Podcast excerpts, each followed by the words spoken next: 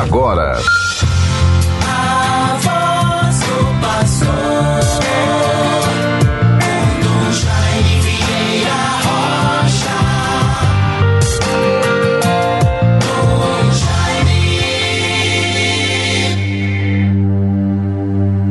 Tende piedade de mim, Senhor, pois me atormentam.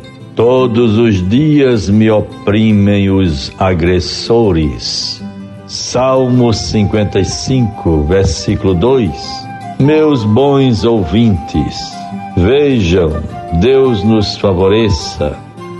Paz e graças, vivemos esta segunda-feira, dia 4 de abril de 2022.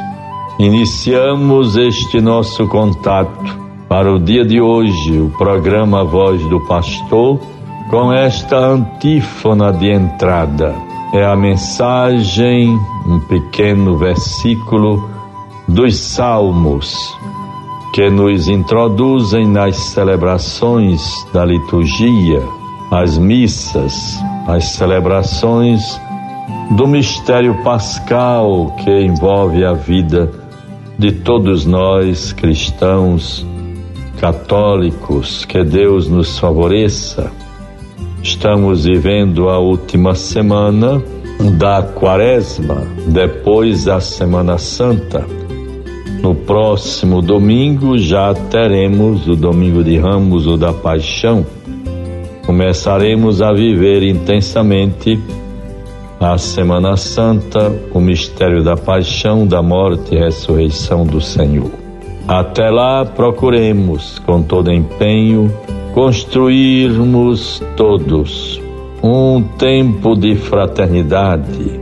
Procuremos reconstituir a nossa unidade interior, encontrarmos harmonia, paz, serenidade, perdão. Quando temos a capacidade de perdoar, certamente encontraremos serenidade e paz diante de Deus e diante dos outros, diante dos irmãos. Assim sejamos perseverantes na vivência da fé e no espírito da Quaresma e nos preparativos para a Páscoa. Nós estamos, bons ouvintes, vivendo também o tempo da campanha da fraternidade. Fraternidade e educação cujo lema tão bem escolhido, a partir do livro de Provérbios ou dos Provérbios, capítulo 31, versículo 26. Fala com sabedoria, ensina com amor. E assim nós nos voltamos para o grande valor da escuta. Escutar. Para escutar o todo é necessário não se perder diante do tudo, ou diante de tudo, que às vezes tenta nos desestabilizar, às vezes no, tenta, nos tentam atingir. Para escutar o todo é necessário não se perder diante do tudo, ou diante de tudo. Neste sentido, vejamos bem o valor da escuta a pandemia, como um evento aglutinador de vários outros processos, sentimentos, atitudes, visão das coisas, da realidade, possui um potencial pedagógico. O Papa Francisco, e eu sempre reitero esta sua afirmação: o mundo não poderá ser o mesmo. Nós não poderemos mais ser os mesmos. A humanidade não poderá ser a mesma. Ou seremos melhores ou seremos piores. Então vejam, o novo coronavírus não tem uma intencionalidade pedagógica mas se nós, como seres de aprendizagem, podemos aprender com tudo o que vivemos, já diz o antigo provérbio: é vivendo e aprendendo. Vivendo e aprendendo. Para refletir sobre o momento histórico e a relação com a educação, tomaremos como ponto de partida a experiência dos últimos dois anos com a pandemia da Covid-19. E graças a Deus vai passando. A graça das vacinas, do cuidado, do zelo pela vida de cada um vai nos trazendo este benefício de superarmos a Covid-19. Quais são as lições e as tarefas desse tempo tão exigente? Que currículo, qual novo aprendizado nasce dessa experiência para a nossa escola da vida? Quais são os desafios e as possibilidades para uma formação integral da pessoa humana? Como tudo o que experimentamos com a pandemia se reflete nos diversos contextos educativos, como a família, a igreja, a sociedade, a escola e a universidade.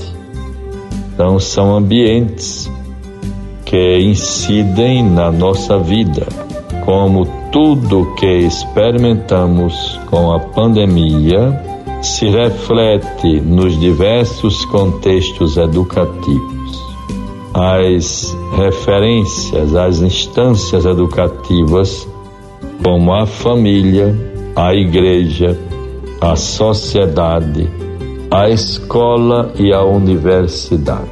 Escutar a realidade é uma condição para construir e reconstruir o projeto de humanidade a partir dos sinais de Deus na história.